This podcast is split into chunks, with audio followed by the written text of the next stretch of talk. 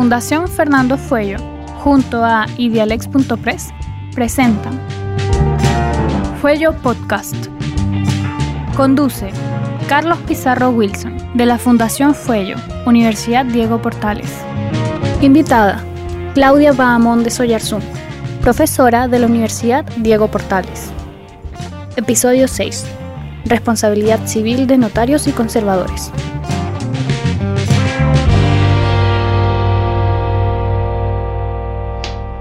Buenas tardes, Fuello Podcast nuevamente aquí con la profesora de Derecho Civil Claudia Bahamondes y asesora del conservador de bienes raíces de Santiago.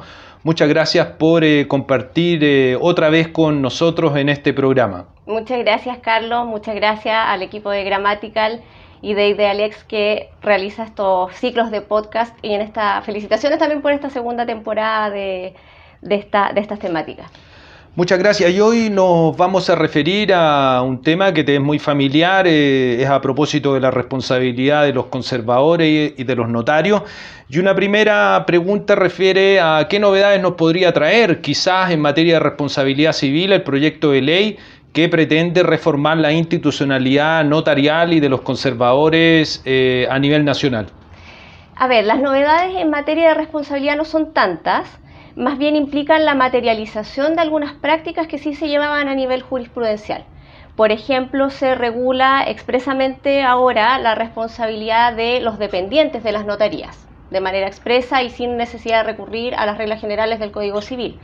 O sea, se consagra una hipótesis específica de responsabilidad por el hecho ajeno. Exactamente. exactamente. Se consagra ahora porque se, se, permite que el notario trabaje con asesores y asistentes, pero los dependientes de su notaría son civil y disciplinariamente responsables ahora. Lo mismo ocurre con las suplencias. Los suplentes, los notarios suplentes que se nombren cuando el notario está impedido de, ejercer sus funciones, eh, también responden civil y disciplinariamente, pero eh, a través del notario titular. De acuerdo. Y ahí eso sí hay una objeción que planteó la, Corte Suprema cuando se le pidió un informe respecto del proyecto de, ley, eh, que es que hay una, una hipótesis en la cual la Corte de Apelaciones puede nombrar al notario suplente si es que no lo elige el, notario titular y aún así sigue respondiendo de los hechos de este, de este suplente. Claro, sería más bien una garantía más que una responsabilidad, puesto que no, tendría injerencia en, nominarlo. Y em, bueno, entiendo entonces que, van a haber algunas hipótesis de, culpa infraccional, eh, tal como existen en la actualidad, de lo cual se podría derivar... Eh, la culpa de conservadores y notarios, pero sigue reinando, me parece, la lex artis, ¿no? Y, me gustaría saber aquí eh, cómo se construye en definitiva la lex artis del notario, del conservador. Se trata sin duda de una cuestión eh, importante en cuanto a definir la culpa profesional, ¿no? Aunque acotada a estos eh, dos ámbitos. ¿Cómo, tú ves esa construcción de la, de la lex artis? Eh, yo la veo como una construcción lenta. Hasta el momento ha sido una construcción lenta. Eh, bueno, responde también a la antigüedad de la legislación. Tanto el, reglamento del registro conservatorio es muy antiguo, son dos años después de que se dicta el Código Civil. Luego el Código Orgánico de Tribunales es el que reglamenta toda la responsabilidad respecto del notario y parte de la de los conservadores.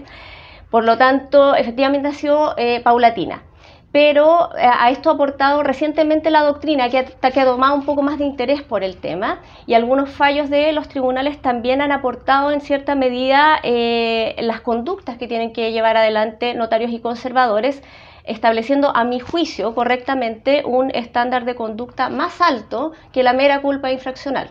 Es decir, si uno toma como culpa infraccional la vulneración de los deberes o las funciones que se establecen en el listado de la legislación, eh, efectivamente los tribunales hoy en día están exigiendo un estándar mucho más alto. Y quizás el gran paso que se está produciendo hoy en día es la necesidad de incorporar tecnologías en los oficios. Ese ha sido el, eh, quizás, o va a ser probablemente, el gran avance en la Lex Artis como elemento que la va a integrar eh, en, los próximos años. Y, mencionaba una cierta manifestación en los tribunales de sentencias, pero ah, yo percibo que hay una desigualdad, ¿no? Porque existen algunos casos, ¿no? En materia de responsabilidad de notario, pero en el caso de los conservadores, la verdad que es muy escasa, ¿no? en general hay pocos mm. casos de responsabilidad de notario, pero hay muy pocos casos de conservador. Eh, eh, ¿Tu opinión sobre la razón por la cual existe una manifestación tan tímida? ¿No se equivocan? Eh, ¿Es muy raro que, que se demande, hay arreglos antes de, que es una posibilidad. ¿Qué es lo que explica ¿no? esta presencia tan tímida en los tribunales de las demandas contra estas personas? Yo creo que, esto puede obedecer a dos factores. Uno, que efectivamente el sistema puede que funcione o no funcione tan mal como uno piensa en cuanto por lo menos a la responsabilidad de estos funcionarios. Sí es cierto que prestan un mal servicio algunos, eso es verdad, o sea, de eso no hay duda, y que hay disparidad en los servicios que prestan a nivel, a nivel nacional, también eso es cierto. Pero en cuanto a la función que cumplen, tienden a ser un, un servicio correcto. Y de hecho eso mismo lo identificó el informe de la Fiscalía Nacional Económica del año 2018 señala que efectivamente ha cumplido los objetivos que se plantearon al momento de establecerlo. Eso por una parte, los problemas generalmente se pueden dar más bien eh, a nivel de los contratantes, problemas con, entre los contratantes, pero no tanto por lo que realice eh, el notario o el conservador, salvo, eh, por ejemplo, casos en los cuales haya dobles inscripciones eh, o efectivamente el, notario no acredite la identidad como corresponde de las partes, no revise correctamente los poderes, etcétera. O sea, cumpla efectivamente. ¿Y hay muchas transacciones o hay seguros complementivos que permitan eh, la salida? Sí. Ese es un, es un buen punto, porque como en Chile nosotros seguimos una tradición de notariado latino y en el fondo también de, de registro más bien latino y no tanto anglosajón, no se exige que sea el usuario el que contrate un seguro, sino que en este caso quienes contratan el seguro porque tienen una responsabilidad que proviene de la ley es el propio conservador y es el propio notario. Entonces muchas veces el conservador, como ya sabe que el tribunal le va a exigir un estándar de conducta muy alto, que obedece incluso al de a una, responsabilidad objetivada de, como, empresario finalmente, eh, prefieren en el fondo llegar a un acuerdo y pagar a través del de el seguro correspondiente. Claro. De alguna manera, bueno, yo noto una cierta desigualdad entre lo que es eh, el comportamiento, conducta de los conservadores y los notarios, pero en el ámbito eh, notarial pareciera ser ¿no? que, han quedado en Chile eh, como tamponeros, ¿no? que es una crítica frecuente, sin que asuman deberes de información, deberes de consejo. Eh, ¿A ti te parece que eh, dentro del Alexarti eh, existe un deber de información o un deber de consejo de notarios y conservadores? ¿O en realidad simplemente basta que esta minuta fue redactada por un abogado y si la compraventa es entre cónyuges, el notario no debiera decir nada? ¿O, en cambio debiera establecerse ese tipo de, de deberes? ¿no? Yo creo que sí, que efectivamente dentro del Alexarti, eh, bueno, como, como, te decía hace un minuto, yo creo que uno de los, grandes, de los grandes hitos es incorporar la tecnología y el otro es incorporar este deber de consejo o de asesoría en cierta medida, especialmente cuando se ve una desigualdad entre las partes, sobre todo cuando también cuando surgen eh, problemas que saltan a la vista al momento de redactar el instrumento.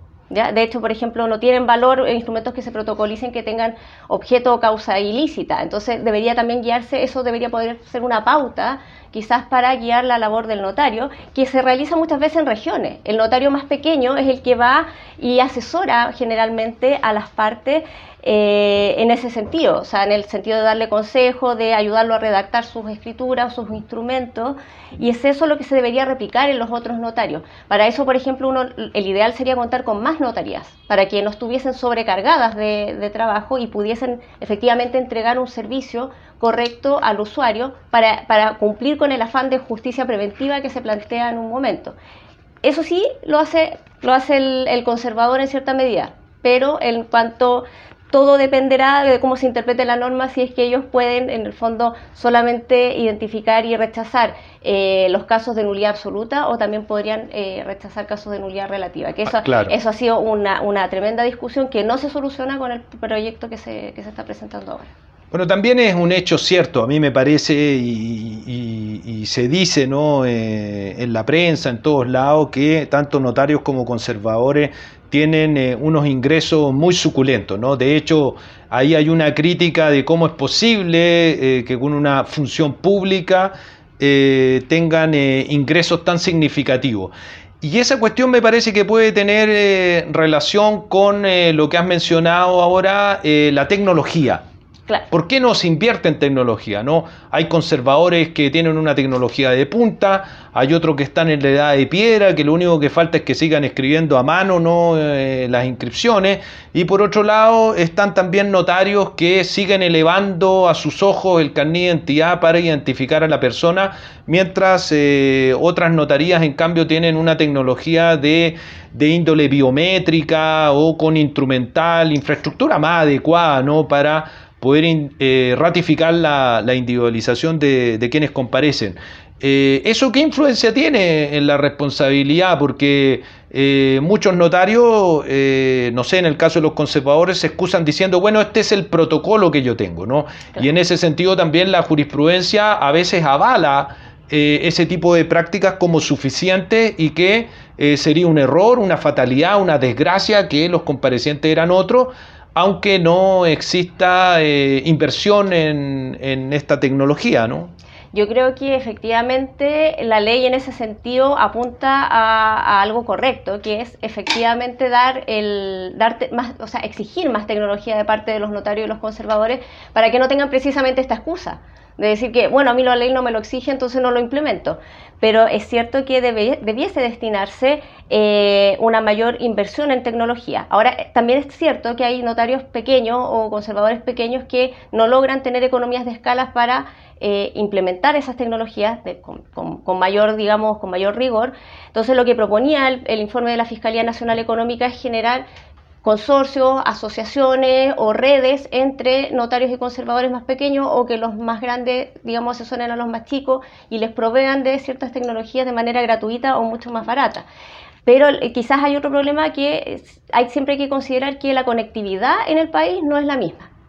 Entonces hay lugares muy apartados en los cuales efectivamente la inversión puede que sea muchísimo más alta y puede que incluso no se logre porque el sistema se va a caer, porque Internet se va a caer, entonces hay que tener siempre la, eh, el resguardo eh, de, si bien es cierto, apuntar hacia lo tecnológico, pero ojalá tener siempre el resguardo de papel.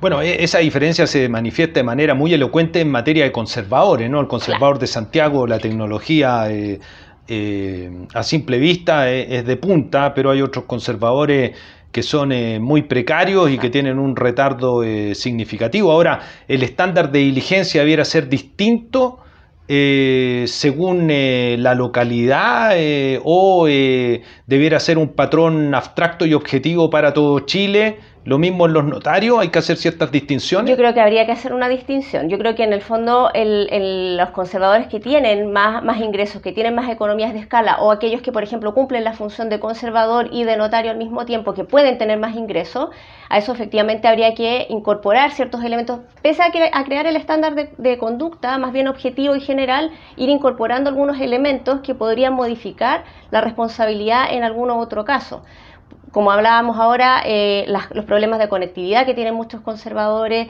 eh, quizás la, menor asesoría a la que pueden acceder algunos notarios también. Eh, eso podrían ser elementos que el estándar de conducta haga que se, que se disminuya en, cierta, en ciertos casos. Una última pregunta, ya termina el, tiempo, pero quizás debería haber sido de las primeras preguntas, pero ahora se me plantea, ¿no? ¿Contractual o extracontractual? Ah, buena pregunta.